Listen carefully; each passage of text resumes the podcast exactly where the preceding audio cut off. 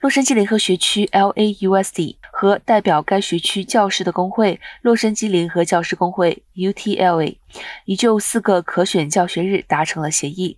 由于新冠疫情导致学习损失，LAUSD 在四月宣布了额外的教学日。但在八月，UTLA 对 LAUSD 提出了不公平的劳工行为诉讼，声称其成员以压倒性多数投票抵制原定于十月十九日举行的学区第一个可教学日。